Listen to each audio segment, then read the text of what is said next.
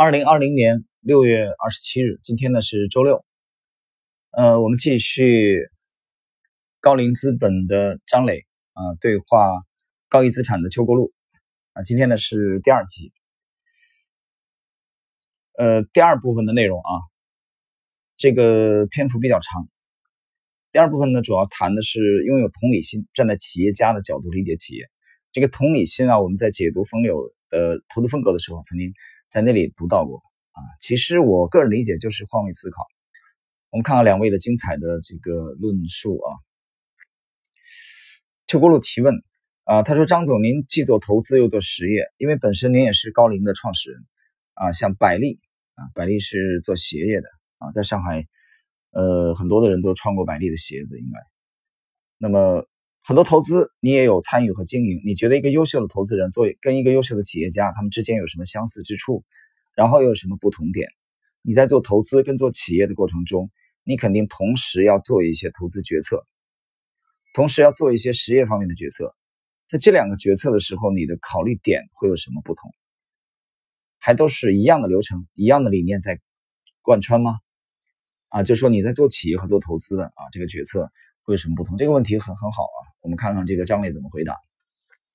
张磊说：“对啊，我们高瓴有一句话，啊，We are entrepreneurs who happen to be investors。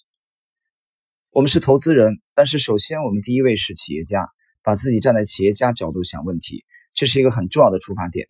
这样你就有同理心，真正能够去理解企业。创业很艰难，永远在路上。”我觉得高瓴本质上，首先是一个创业集团，创业的过程永远在路上，就像我们之前看的电影啊《冈仁波齐》一样，永远在路上，每一步都算数，这个就是在路上的过程。你要说的啊，你要说做得好的，不管是企业家也好，还是投资人也好，我觉得本质上是一致的，是相通的，都是对卓越的追求，对创造价值的认可，对长期打造一个伟大组织的非常强的信念，这个是很难得的。当然，我认为。企业家所面对的环境是更加复杂了。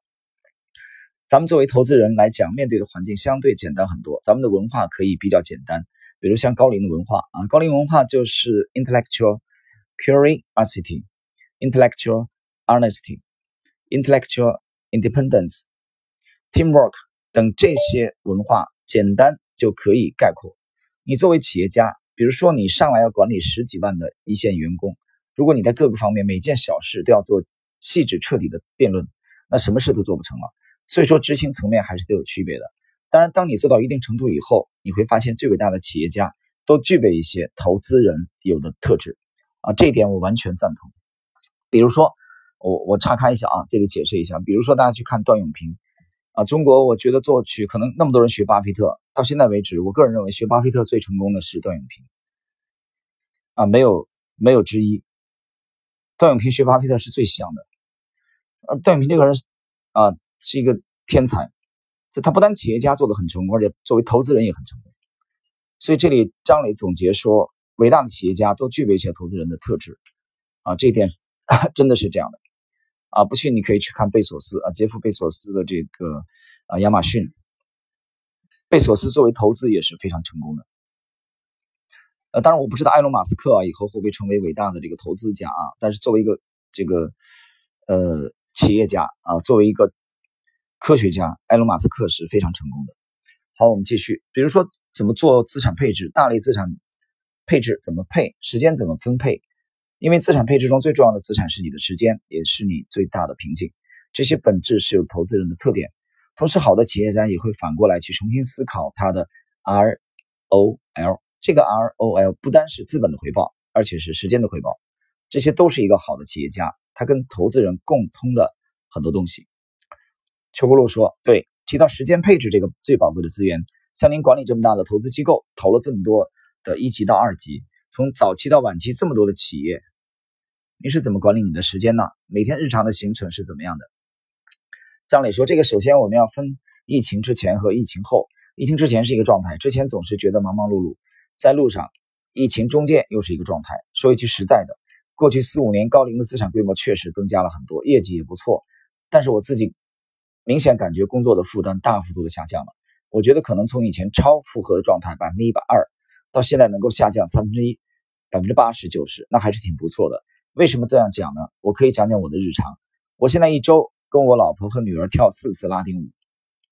邱国洛说：“厉害了，厉害了，多才多艺。”张磊说：“没有，本来是给老婆女儿当衣架的，老婆为了鼓励女儿跳，自己去学了，我就给他们当衣架，越跳越上瘾。现在每天跟他们一起抻筋，为我的第一个劈叉做准备。一周两次划水冲浪，这是夏天的状态。冬天每年出雪季就不用说了，滑雪、滑水、冲浪。”是我比较喜欢的运动，也陪我小儿子打壁球，这也是我比较喜欢的。我小儿子在壁球、乒乓球上面基本上要超越我的架势已经出来了，我很紧张的。邱国洛说要加强训练，张磊说对，加强训练。其实我读了这一段啊，我觉得有有一点感想，这个其实就是你还是你还是要首先把自己的主业啊。巩固吧，你就比如说像我们作为普通人啊，不像这个邱国禄和啊张磊已经是投资业的啊，这个可以说全球瞩目的这个大咖了啊。邱国禄至少在国内是这样的啊，已经非常非常成功了。那作为我们来说，作为一个普通人啊，在早年那么早的离开了家乡啊，离家将近三十年之前的打拼的岁月当中，你只能去啊，比如锻造你的交易体系啊，这个过程中你不断的做加法，然后拼搏失败再尝试。这个过程中，实际上我们有意识、无意识的，都多多少少的都会有疏忽了家人，因为你当时所有的主攻的方向都是啊，再去我讲了锻造你的交易体系，让你的这个体系更成熟。但是到了一定阶段之后啊，当你的这个呃事业比较稳定的时候，你忽然回头一看啊，你已经人到中年，甚至人过中年。那么这种情况下，你就会发现，可能啊，你离家这么多年的岁月，多多少少的，可能只是啊，全身心的投入自己的事业，还是有一些疏忽家人啊。你比如说，我这些年回 回到北方来的次数就非常的频繁啊。这里边其实有个重要的原因，就是因为啊，我的我的这些长辈们，他们都已经非常的年老了啊。你比如说今天啊，今天一早我们啊开车到了这个啊黄河边啊，这个黄河边，这个黄河呢是在我小时候读书的时候。啊，去过那么一次两次，那么今天去啊，我也很感慨，嗯，将近四十年没有去啊去看过黄河，但是现在是汛期啊，啊吃了早点以后，我们到黄河去，这个我的一位啊亲人啊，我的一位哥哥陪我陪同我们一起去的，我觉得真的很感慨，因为上一次在我记忆中是小学啊读小学的时候，我们当时还是步行带着红领巾去的黄河，啊，所以我觉得人在。不同的阶段啊，你会有不同的感触，在不同的阶段，你会有不不同的这个呃侧重点啊。随后呢，我们就去啊这个这个祭奠了我母亲和去看了我的这个伯父和伯母啊，两位老人都已经将近九十岁了啊，他们也是很感慨。所以眨眼之间啊，孩子们都已经啊都已经可能个头几乎都要赶上我或者超过我们，呃，忽然发现自己的长辈啊，他们在逐渐的离开我们。所以我觉得还是生活。刚才其实张磊这段谈健康的重要性啊，陪伴家人的重要性，这个我觉得其实都建立在你个人的这个事业比较稳定的基础之上啊。如果你现在还处于流浪的阶段，我想可能你想陪伴家人，你每天都有机会陪伴，但是你可能没有收入啊，那个状态可能就会比较差。好，我们继续第三部分，高龄的这个农耕文明、精耕细作与传播秋收。最让我自豪的就是我们这些高龄同学们，他们的这个成长，包括从独立判断能力、自我驱动啊，其中这里面我最喜欢的是 teamwork。高龄的团队，大家是非常的 teamwork 驱动啊，团队文化驱动。张磊说，疫情期间静下心来读了很多书，为什么现在这个状态，自己时间安排的状态比原来好很多？我觉得核心是打造了一个非常高效的组织，强大的、非常高效的价值观和文化。今天你看高龄的这些同学们，让我最自豪的是，不是我们的资产规模，不是我们的业绩，不是我们的多少家公司上市了，多少资产类别了，都不是。最让我自豪的是我们这些高龄的同学们，他们的成长，包括从独立判断能力、自我驱动。其中这里边，我最喜欢的是 teamwork。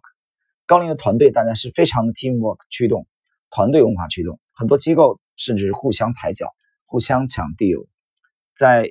高龄里边完全是 teamwork 驱动起来的，这些对长期业绩是有好处的。我觉得第一，长期能够获得投资中心灵的宁静；第二，这种文化使大家很舒服。回到我们的初衷，找一帮靠谱的人干有趣的事情。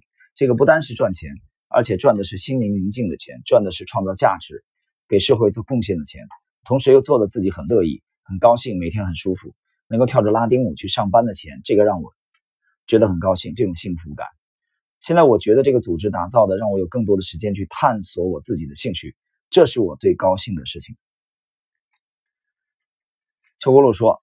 所以还是要快乐投资，愉悦生活，啊，我觉得这一点，我我举个例子啊，这个在前几天啊返回，呃，我们出生的长大的这个这个城市啊，也就二十几岁离开这里的时候，在的士车经过啊，在我们的这个这个，呃啊的的士啊，我这次从从郑州啊前天吧去一趟郑州，返回来的时候，经过了我们当时当年读的这个这这所重点高中的门口啊，我特意让司机停了一下，啊，拍了一张照片。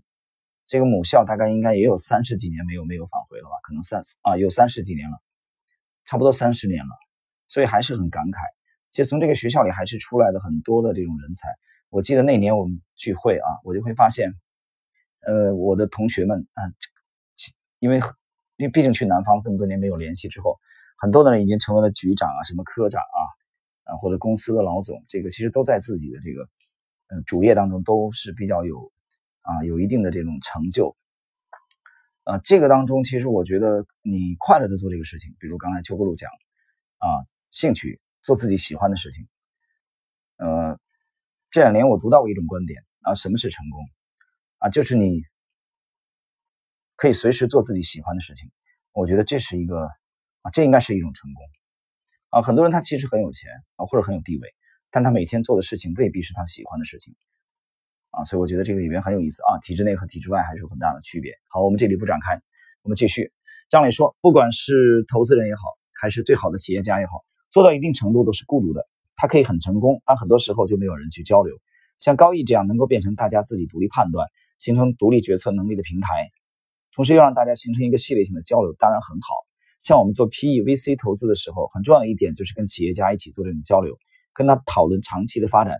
他的问题是什么？事业的本质是什么？当然有很多投资人是不一样的做法。有的投资人就是狼群战略，出去到处去跑，抢地 l 的能力很强。高龄表面上看可能相对比较懒一点，人聚合在一起，做的有点像农耕文明，不是狩猎文明。一大堆猎人都出去啊，出去抢地 l 或者跟一大堆狼群出去抢地 l 高龄抢地 l 的能力不够强，但是农耕文明有一个好处，能够静下来深耕。邱国禄说：“精耕细作。”张磊说：“精耕细作了以后，真正能够春播秋收，能够在播下种子以后，就能够播下希望。慢慢的，收获的季节到了，就会有很多人过来。很多注重长期的企业家就愿意主动找过来。我们的商业模式不太一样，我们的商业模式是把农耕文明做好，把自己的事情做好，真的能够创造价值，把好的企业家吸引过来，这样能够自动的进行一定的筛选。最好的人会希望让高龄来投，最好的人希望跟高龄一起。”走得更远，这个过程中能够啊，能更多的创造价值，这是跟抢 deal 的机构的区别。当然都会很成功，抢 deal 可以抢得很快，在快速成长的一段环境期内，这也很好。但是我觉得，如果你能多创造价值，路能走得更远、更宽，你可干的事情更多。这从某个角度来讲，高龄平台做啊高一的平台做二级，跟高龄做一级的理念实际上是相通的。呃，解释一下啊，这个这个观点基本上赞同嘛，因为你去研究一下高毅的啊这些，他们的风格基本上都是偏重长期的多一点啊，相对偏重长期的。那么高龄呢，他也是偏重长期的。高龄在国内其实一级、二级他都做，但是这个是共通的吧？所以他们两位能走在一起啊，成为现在他们啊，他们做了这个这个，呃，叫。叫这个高瓴啊，价值投资研究院啊，一个是当了理事长啊，张磊当了理事长，邱国禄当的是研究院的院长，所以他们一定是有这个契合的啊，一定是有契合的。其实你很难想象，你发现啊，他他当中这两位其实没有趋势大师啊，两个的两位投资巨擘应该都是价投的这个这个风格的啊，都是价投的这种风格的，所以我觉得这个本质上还是有相通的地方。好了，朋友们，我们今天的第二集的内容啊，这个是。涉及到的是这篇对话啊，两位巨头对话的第二部分啊，第三部分的内容。那我们在下一集啊，第三集的啊内容当中啊，我们将继续嗯展开本次对话的第四部分啊，以及之后的精彩内容。好了，我们今天就到这里。